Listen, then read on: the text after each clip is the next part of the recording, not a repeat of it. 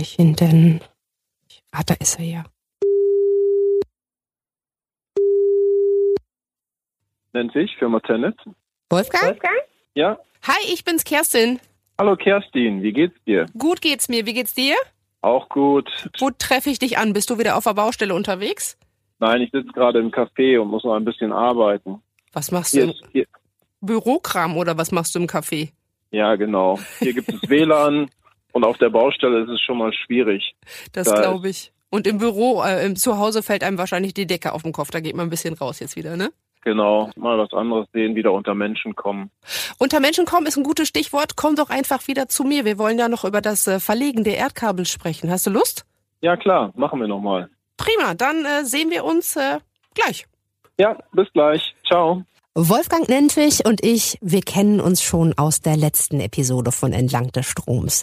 Wenn ihr die noch nicht gehört habt, dann lege ich euch die wärmstens ans Herz, denn da hat Wolfgang mir erzählt, warum Erdkabel eine super Erfindung sind. Dass sie nämlich gemeinsam mit den Freileitungen unsere Stromautobahnen sind, also dass Tenet damit die Energie durchs Land transportieren kann. In dieser Episode geht es um das Verlegen der Kabel, um den Erdkabeltiefbau und Innovationstechniken. Neugierig? Na dann kommt doch mit. Entlang des Stroms. Ich bin Kerstin. Beim Podcast Entlang des Stroms von Tenet kommt ihr mit auf eine Reise zu interessanten Themen, die die Energiewende voranbringen. Bei unseren Stops lernt ihr kluge Köpfe und ihre packenden Geschichten kennen. Wolfgang, wir sind wieder zusammen. Wie schön.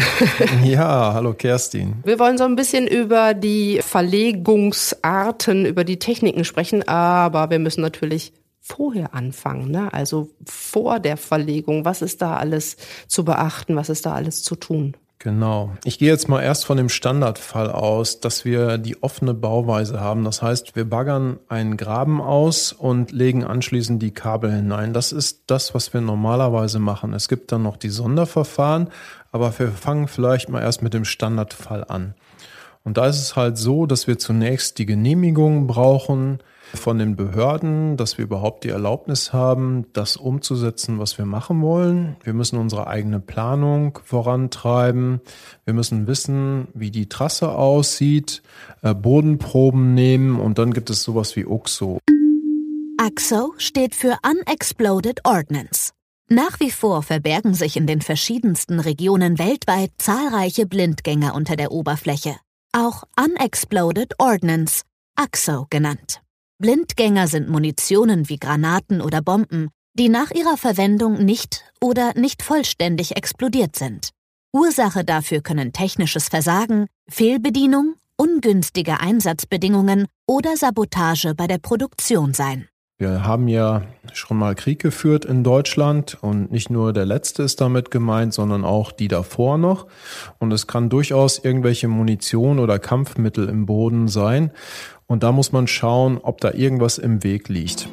Bei allen Tenet-Projekten steht der Schutz von Mensch, Natur und Umwelt an oberster Stelle.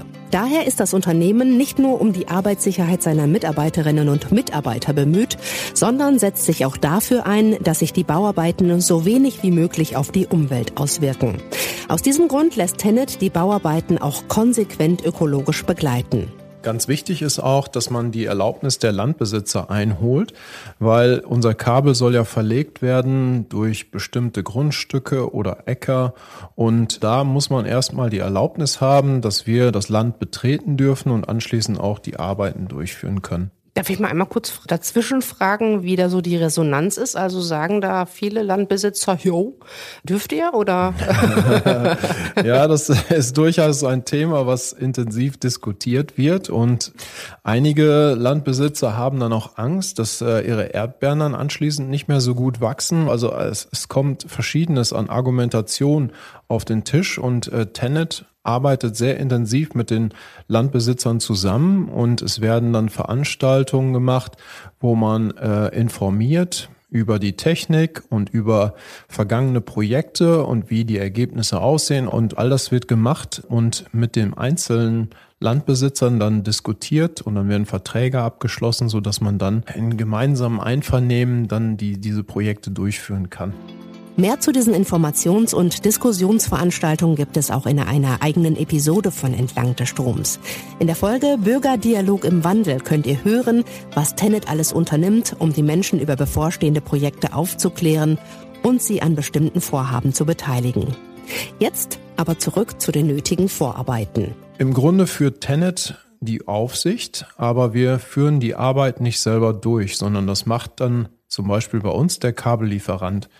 Der Kabellieferant hat die Verantwortung für seine Kabel während der Produktion. Also er muss ein äh, einwandfreies Kabel produzieren und er muss es anschließend auch im Boden verlegen und hat eine gewisse Zeit lang auch noch ähm, Garantieverantwortung so dass der Kabellieferant ein sehr wichtiger Stakeholder bei uns im Projekt ist.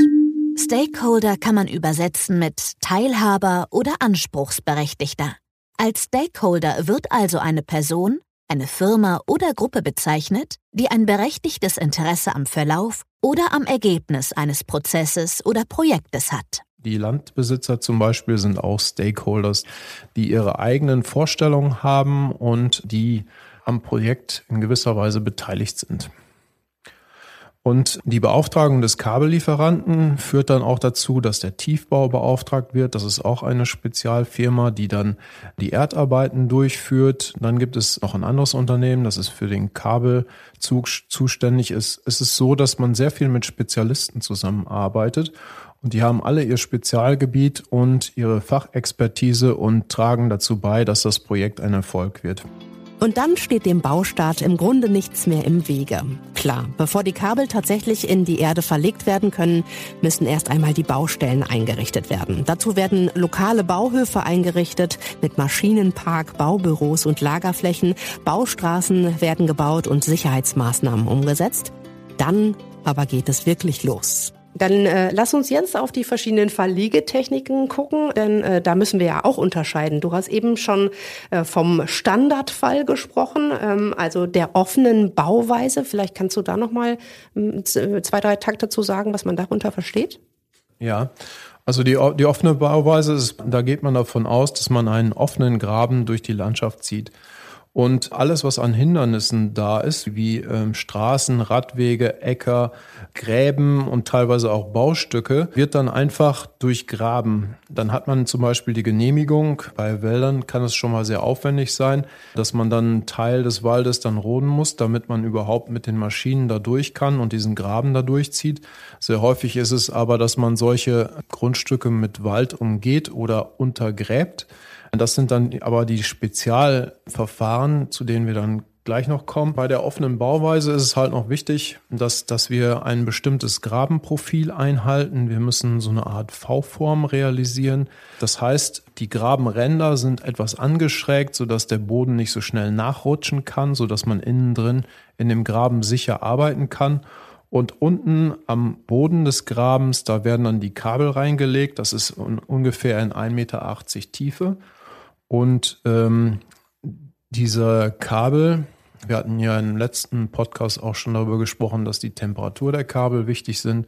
Die sind halt umgeben von einem bestimmten Bettungssand und dieser Bettungssand stellt sicher, dass die Bedingungen um die Kabel herum immer gleich sind und dass wir anhand von Berechnungen genau äh, festlegen können, ähm, wie hoch die Kabel belastet werden können und dass sie nicht äh, in dem Graben anschließend zu heiß werden. Aber bei diesen Baggerarbeiten, also wenn die Bagger da die Erde in V-Form rausschaufeln, dann spielt der Aspekt Umweltschutz ja auch eine wichtige Rolle, richtig? Genau, da ist es halt wichtig, dass der Bagger, wenn er zum Beispiel den Graben oder die Baugrube aushebt, diese Schichten des Bodens, der Boden ist ja nicht einheitlich, sondern wir haben Sand, Lehm, Ackerboden, Torf teilweise, diese Schichten haben sich gebildet über die letzten Jahrtausende und Jahrmillionen und wir verlegen zwar unsere Kabel, aber wir dürfen nicht so sehr in diese Bodenthemen eingreifen, so dass wir praktisch diese Schichten säuberlich getrennt auf unterschiedliche Haufen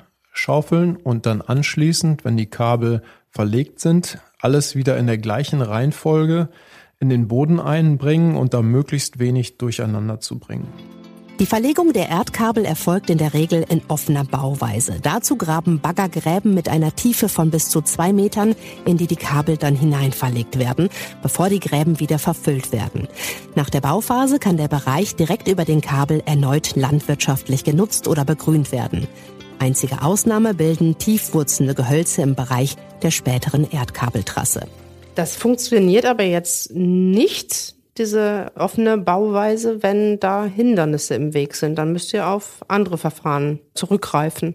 Ja, genau. Da gibt es unterschiedliche Verfahren und eins dieser Verfahren ist das HDD-Verfahren oder das Horizontal Directional Drilling. Auf Deutsch würde man sagen Horizontalbohrverfahren. Und das ist, ist ein ganz spezielles Verfahren. Damit hat man interessante Möglichkeiten. Man taucht praktisch vom Erdboden ab in den Untergrund unter 10 oder 12 Grad. Da wird die Bohrung eingebracht, dann taucht man in die Tiefe und mit diesem Bohrkopf vom HDD-Verfahren kann man sowohl in der einen Richtung nach rechts und links sich bewegen oder auch nach oben und unten. Also dieses Bohrverfahren kann die Richtung wechseln und das macht man deswegen, weil die Kabel halt in Betrieb eine gewisse Wärme entwickeln und damit die Kühlung im Boden funktioniert, dürfen die Kabel, je tiefer man abtaucht mit den Kabeln, nicht so dicht beieinander sein. Das heißt, je tiefer man mit der Bohrung geht, umso mehr müssen die Kabel auseinander bewegt werden. Und das kann dieses Bohrverfahren leisten. Und die Toleranzen sind halt interessant. Der Bohrkopf von dem HDD-Verfahren kann geortet werden. Und das gibt die Möglichkeit, dass man bei dem Verfahren, auch wenn man eine Bohrung macht, die ungefähr 1,5 Kilometer lang ist, das heißt, man taucht an dieser Stelle in den Boden und in 1,5 Kilometer Entfernung kommt man wieder aus dem Boden heraus. Dann schreibt die Tenet vor, dass man da plus minus 0,5 Meter einhalten muss. Das heißt, innerhalb von diesem Radius oder dem Kreis von einem Meter plus minus 0,5 soll dann der Bohrkopf wieder aus dem Boden kommen. Das ist schon ähm, eine enorm hohe Genauigkeit, die man da erreichen kann. 1,5 Kilometer ist so ein Standardwert. Die maximale Länge von so einer HDD-Bohrung, die kann auch durchaus 2,5 Kilometer betragen. Und das muss man sich mal vorstellen, was dieses Bohrverfahren leisten kann. Das ist schon enorm. Und wann greift man auf dieses Bohrverfahren zurück? Also um was genau zu unterbohren?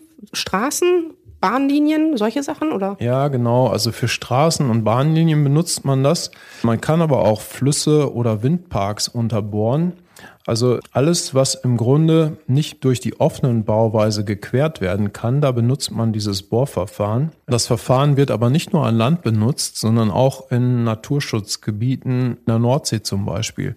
Naturschutzpark Wattenmeer, da wird das zum Beispiel benutzt und die Insel Norderney ist an der Stelle noch sehr wichtig für den Offshore-Windbereich, weil die Insel Norderney benutzt wird, um von dort aus in beide Richtungen zu bohren, sowohl nach Norden als auch nach Süden. Und dann kann man halt einen sehr großen Teil des Wattenmeeres überbrücken, ohne dass überhaupt eine Maschine dort aktiv werden muss. Wow, sehr, sehr cool. Äh, also erneut auch nochmal der Aspekt Umwelt, den Tenet hier umsetzt, ne, mit diesem Verfahren äh, schützt tatsächlich. Gibt es noch weitere Vorteile von diesem HDD-Verfahren? Ja, der Vorteil von dem HDD-Verfahren ist auch weiterhin, dass man relativ unabhängig vom Grundwasser ist. Also dieses Bohrverfahren kann verschiedene Bohrschichten durchstoßen und das Grundwasser spielt dabei keine Rolle, aber wenn man bestimmte Schichten hat, wie zum Beispiel groben Kies, dann hat man Schwierigkeiten mit den technischen Abläufen, die während der Bohrung durchgeführt werden. Man führt diese HDD-Bohrung ja in mehreren Schritten durch und es ist dann halt immer darauf zu schauen, selbst wenn man einen Fluss unterqueren will, ob überhaupt die Bedingungen der Böden so ist, dass man diese HDD-Bohrung anwenden kann. Und dafür braucht man halt Spezialisten oder auch Spezialfirmen, die dann diese Arbeiten durchführen. Und die können einem dann auch sagen, ob sowas funktioniert. Aber im Internet ist dieses HDD-Verfahren auch sehr gut dokumentiert und man kann sich auch sehr gut schon über das HDD-Verfahren informieren. Also gleich nach der Episode einfach mal rauf auf die Homepage von Tenet tenet.eu und dann in der Suchfunktion horizontal Bohrverfahren eingeben. Ich glaube, was ganz gut auch dokumentiert ist, dieses Tunnelbohrverfahren. Das ist nochmal was anderes. Ne? Wie heißt das in, in echt? Ja, es gibt einmal das Tunnelbohrverfahren. Das ist das, was wir beim Südlink-Projekt beim Elbtunnel verwenden. Das ist praktisch ein begehbarer Tunnel, der ist so groß, dass man in der Röhre stehen kann. Dieses Verfahren wurde auch eingesetzt beim Gotthardtunnel oder beim Kanaltunnel zwischen Dover und Calais oder Folkestone ist es, glaube ich. Und das sind halt sehr große Tunnel und sehr große Tunnelbohrmaschinen. Für den Elbtunnel wird dieses Verfahren eingesetzt. Und das Besondere ist bei den Tunnelverfahren halt, bei dem, bei dem HDD-Verfahren wird praktisch ein Rohr erst außen, außerhalb des Tunnels äh, zusammengefügt, indem es plastisch verklebt wird. Und dann wird das komplette Rohr im letzten Schritt dann in diesen Bohrkanal, den man vorher hergestellt hat, eingezogen. Bei den Tunnelverfahren gibt es eine Tunnelbohrmaschine, einen Bohrkopf, der den Tunnel vorantreibt. In einem Schritt wird dieser Tunnel gefertigt. Und hinter dem Bohrkopf, wenn der Bohrkopf vorangetrieben wird, dann werden praktisch die Tunnelsegmente hinter der Maschine, die, die immer weiter nach vorne fährt, zusammengefügt und anschließend auch verbunden. Das heißt, wenn man einen richtigen Tunnel macht, dann entsteht hinter der Bohrmaschine der fertige Tunnel und die Segmente bleiben genau an der Stelle, wo sie sich auch befinden. Und durch den Tunnel werden dann immer wieder Segmente nach vorne zum Bohrkopf transportiert und hinter dem Bohrkopf direkt entsteht dann das nächste Teilstück des Tunnels. Was sie jetzt, glaube ich, auch noch häufig einsetzt als spezielles Verfahren, ist das Microtunneling. Ähm, was, was kannst du dazu sagen und was ist da der Unterschied zu dem normalen Tunnelbohrverfahren, was du jetzt gerade beschrieben hast? Ja, das läuft ein bisschen anders ab. Da gibt es eine Baugrube und es gibt auch einen Tunnelbohrkopf, aber die Maschine hat insofern einen eigenen Antrieb, als sie von hinten gedrückt wird.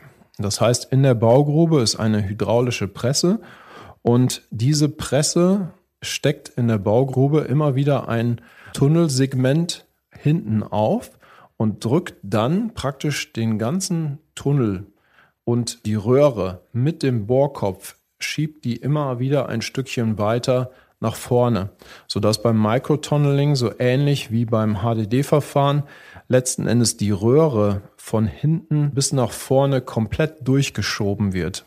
Das ist der Unterschied zu dem normalen Tunnelbohrverfahren. Das ist möglich, weil das Microtunneling, wie der Name schon sagt, es sind kleinere Durchmesser und das sind dann halt auch Tunnel, durch die die Kabel einfach durchgezogen sind. Diese Tunnel sind aber nicht begehbar. Und die bleiben aber auch bestehen. Die werden jetzt nicht zurückgebaut, sondern wenn man dann da irgendwann wieder Reparaturarbeiten tätigen muss, das, das bleibt alles so, damit man da wieder rankommt. Genau, genau. Mhm.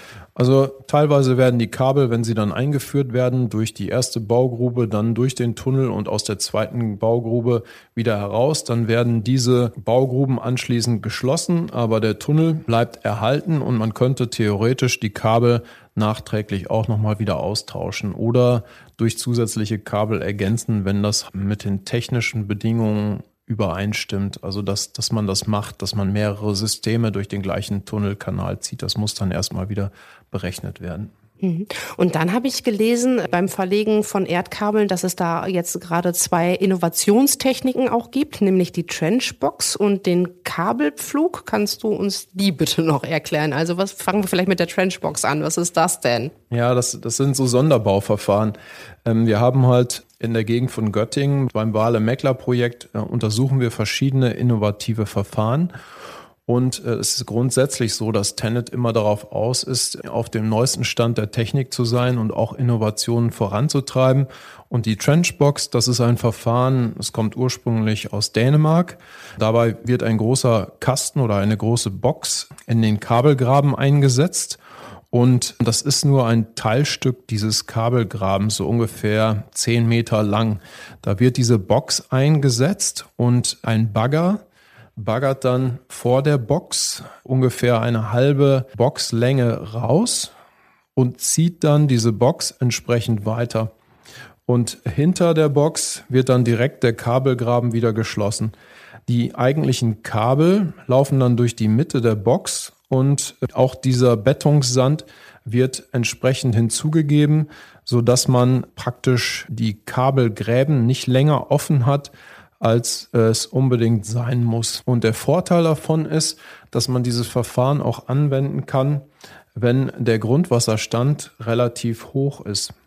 Man kann dann in diesem Fall Kabel einfügen oder auch Schutzrohre, hat zusätzlich den Bettungssand noch darum, sodass man wieder die Verhältnisse hat, bei denen man die Temperaturen sehr zuverlässig berechnen kann. Und man kann auch mehrere Kabel oder Rohre gleichzeitig einziehen. Das ist schon eine Innovation, die dafür sorgt, dass man unabhängig vom Grundwasserspiegel wird oder auch von Regenfällen und dieses Verfahren hat halt gewisse Vorteile und deswegen untersuchen wir das. Schauen wir uns noch die andere Innovation an, Kabelpflug. Was hat es damit auf sich und vielleicht auch im Vergleich zum Trenchbox-Verfahren? Ja, der, der Kabelflug, das ist ein Verfahren, also wie der Name schon sagt, es ist ein Flug. Also wenn man sich den Flug vorstellt aus der Landwirtschaft, man pflügt den Acker um, so ähnlich ist das hier auch. Also man hat sowas wie ein Flug oder ein Flugschwert, was in den Boden eintaucht. Und in diesem Fall ist das ein relativ großes Flugschwert drei Meter hoch ungefähr und fünf Meter lang. Dieser ganze Teil äh, wird in den Boden eingefügt und wird dann praktisch von einer Flugmaschine gehalten und äh, von zwei LKWs mit Seilwinde gezogen. Diese beiden LKWs werden vorher im Boden verankert und der Vorteil von diesem Verfahren ist halt, dass man auch drei Rohre und Kabel einsetzen kann gleichzeitig. Also man bringt gleichzeitig drei Kabel und Rohre in den Boden ein und dadurch, dass dieser Flug über Seilwinden gezogen wird, ist es ein relativ schnelles Verfahren.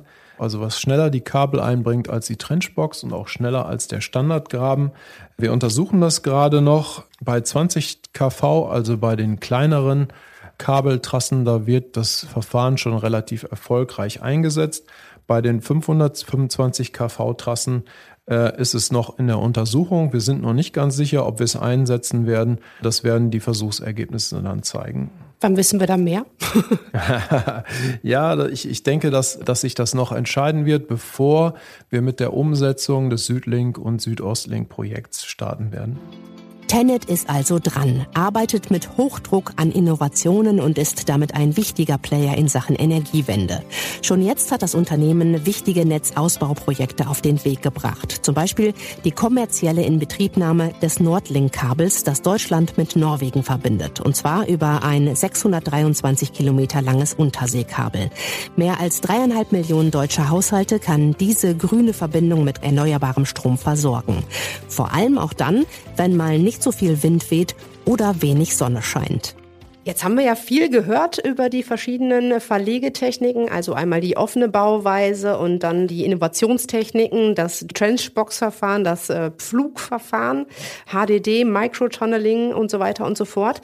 Was mich jetzt noch interessieren würde, also wie, wie lange dauern denn diese Bauarbeiten eigentlich? Also ähm, wir haben mal ein Haus gebaut und wenn ich mich so zurück erinnere, von der Planung bis tatsächlich das Haus da stand, äh, sind ja schon auch etliche Monate ins Land gezogen. Jetzt äh, ist so ein Projekt, was ihr da tätigt, äh, ja, glaube ich, auch nochmal wieder eine ganz andere Dimension, ne? Ja, das die Genehmigungen, die man beim Haus alle durchlaufen muss. Das ist so ähnlich wie, wie bei den Projekten, die wir auch durchführen. Nur es ist halt so, ein Haus ist ein relativ kleines Projekt und die Anzahl der Stakeholder, die da beteiligt sind, ist auch sehr begrenzt. Ja. Und äh, wenn man sich zum Beispiel so ein Projekt ansieht wie Südlink, das ist halt sehr viel komplexer. Man fängt irgendwo in Norddeutschland an, verlegt die Kabel durch mehrere Bundesländer und kommt dann in Süddeutschland an. Das kann schon mal mehrere Jahre dauern, bis man sowas geplant hat.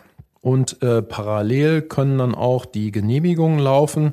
Aber grundsätzlich kann man sagen, wenn man das von dem Haus mal hochrechnet und dann in die Länge zieht, diese 700 Kilometer, dann, dann weiß man, dass das schon sehr, sehr lange dauern kann, eine enorm lange Vorbereitungszeit hat, bis dann das Projekt dann wirklich gestartet werden kann. Hm.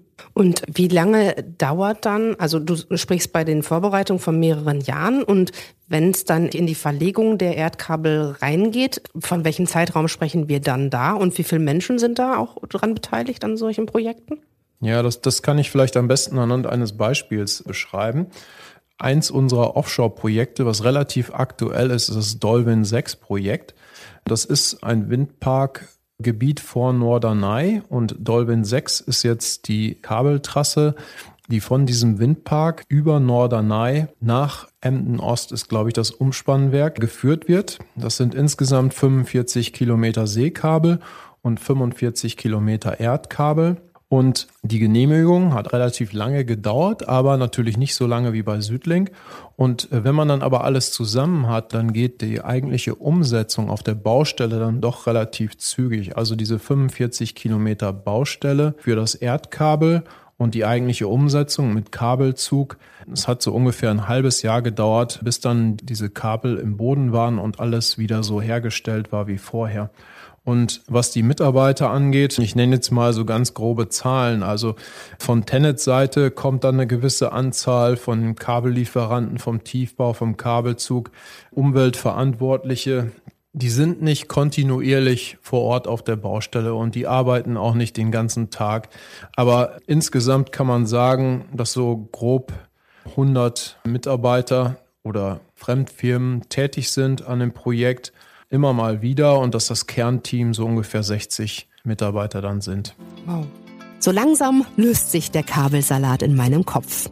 Kein Wunder. Zwei Folgen lang hat uns Wolfgang erklärt, warum Erdkabel eigentlich so wichtig sind, warum Tenet sie verbauen lässt und welche Techniken dafür angewendet werden.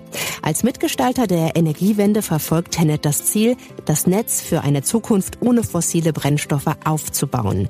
Damit der grüne Strom aus erneuerbaren Energien aber tatsächlich überall bei uns in den Steckdosen ankommt, muss er aufwendig verteilt werden.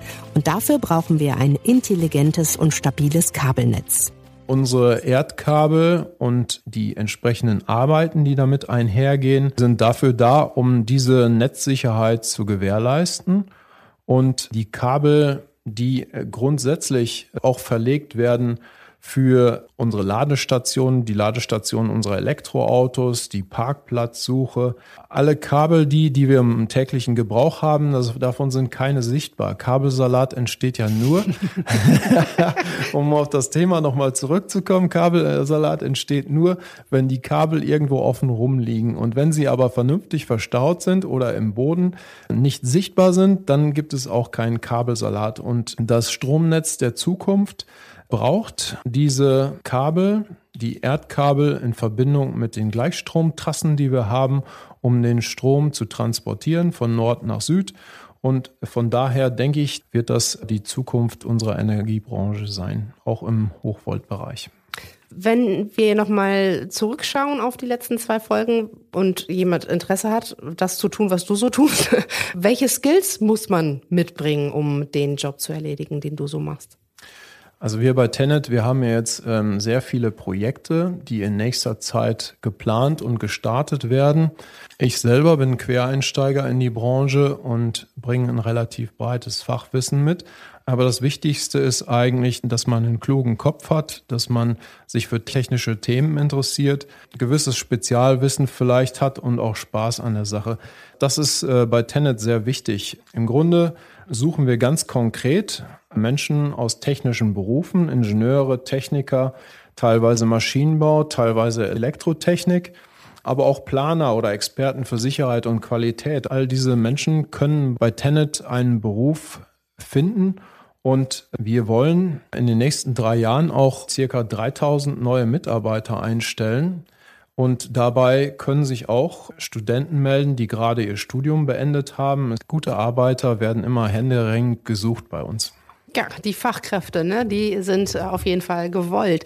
Wolfgang Nentwig, ich danke dir sehr, dass äh, wir gemeinsam sprechen konnten und äh, ja, dass du uns äh, in die Welt der Erdkabel entführt hast. Ich danke auch.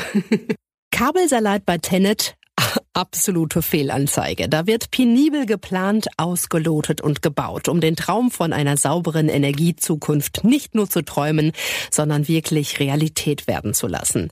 Als einer der führenden europäischen Übertragungsnetzbetreiber sorgt Tenet dafür, dass der grüne Strom über die Erdkabel und die Freileitungen auch wirklich bis zu uns nach Hause gelangt. Und zwar 24-7. Also ich weiß nicht, wie es euch geht, aber mein Kopf, der raucht ganz schön. Ich habe richtig viel gelernt in den letzten beiden Episoden. Der Kabelsalat ist zwar weg, boah, aber meine Rübe, die dampft. Wenn ihr jetzt noch mehr wissen wollt über Erdkabel, über Tenet, über Jobangebote, dann guckt doch einfach mal in unsere Folgenbeschreibung. Ich habe euch da alles Wichtige zusammengepackt. Ich freue mich jetzt schon auf die nächste Episode und bis dahin, ja, lasse ich meinen Kopf dann doch noch ein bisschen ausdampfen. Bis zum nächsten Mal. Macht's gut.